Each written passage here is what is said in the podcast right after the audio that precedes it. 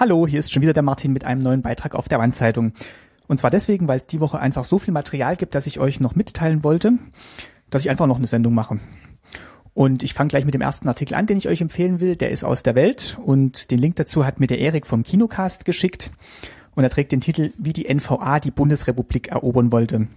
Und ein ehemaliger hm, DDR-Offizier hat ein Buch geschrieben und da spricht er eben über die zunächst Angriffspläne, die die NVA entwickelt hat, gemeinsam mit Russland.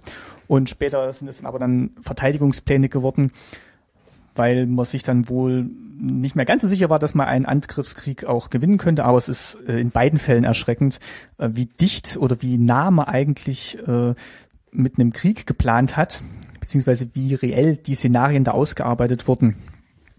Und es ist äh, wirklich ja, erschreckend zu lesen. Und das ist der erste Link-Tipp in dieser Sendung. Der zweite ist ein englischer Artikel auf Spiegel Online International und er trägt den Titel Goodbye Ossi, The Demise of Eastern German Identity und beschäftigt sich eben mit der These, dass eben jetzt über 20 Jahre nach der Wende eigentlich die beiden Deutschlands so weit zusammengewachsen sind, dass man gar nicht mehr so richtig unterscheiden kann zwischen West und Ost. Viele Junge kennen eben nur noch das wiedervereinigte Deutschland. Löhne hätten sich angeglichen, Renten hätten sich angeglichen und äh, ja, eine Ostdeutsche ist Kanzlerin, ein Ostdeutscher ist Bundespräsident. Und ja, da geht es eben so ein bisschen um das Verschwinden oder das vermeintliche Verschwinden der Ostidentität. Mm, ich stimme da nicht in allen Punkten mit überein aber würde ich trotzdem empfehlen, den Artikel mal zu lesen. Wie gesagt, ist auf Englisch, aber man kommt ganz gut durch und der Inhalt wird relativ klar. Also das ist der zweite Link-Tipp. Der dritte ist auch gleichzeitig ein Veranstaltungstipp und zwar ist wohl am Wochenende Tag des Denkmals, also 7. 8. September ist Tag des Denkmals, Tag des offenen Denkmals. Und da ist unter anderem auch ein Grenzwachturm am Potsdamer Platz in Berlin geöffnet. Der ist jetzt restauriert worden und steht jetzt zur Besichtigung offen täglich zwischen 14 und 18 Uhr und eben jetzt am Wochenende am Tag des offenen Denkmals ganztägig.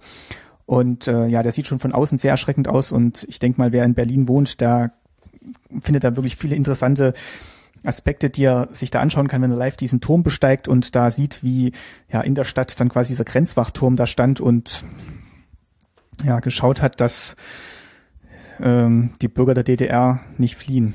Ähm, also wer da jetzt am Tag des offenen Denkmals Interesse hat, am Potsdamer Platz steht der Grenzwachturm und es gibt bestimmt auch deutschlandweit viele andere Denkmäler, die da eben besondere Aktionen machen oder zu besichtigen sind. Dann habe ich auch noch was Heiteres und zwar ist der zweite Band des Comics Das Upgrade erschienen. Das Upgrade wird gemacht von ähm, Sascha Wüstefeld und Ulf Graupner. Ulf Graupner hat auch mal für das Mosaik gezeichnet und die machen jetzt eben so einen DDR-Comic, so ein bisschen verrückt mit Zeitreise und ähm, Rockmusik und äh, ja, das ist eigentlich äh, sehr witzig zu lesen, schön gezeichnet, also wirklich tolle, tolle Bilder, tolle Panels, ähm, sehr verrückt, sehr durchgedreht, macht Spaß zu lesen. Wie gesagt, zwei Teile gibt's jetzt schon. Ich glaube, auf sechs ist es ausgelegt. Und äh, ja, lest mal rein. Also ich habe es mir fürs Wochenende vorgenommen und freue mich auch schon drauf. Und zum Schluss wollte ich mich noch bedanken bei einem Hörer, und zwar dem Jan. Der hat mir ein Buch aus dem Taschenverlag zugeschickt. Das heißt schlicht DDR-Design.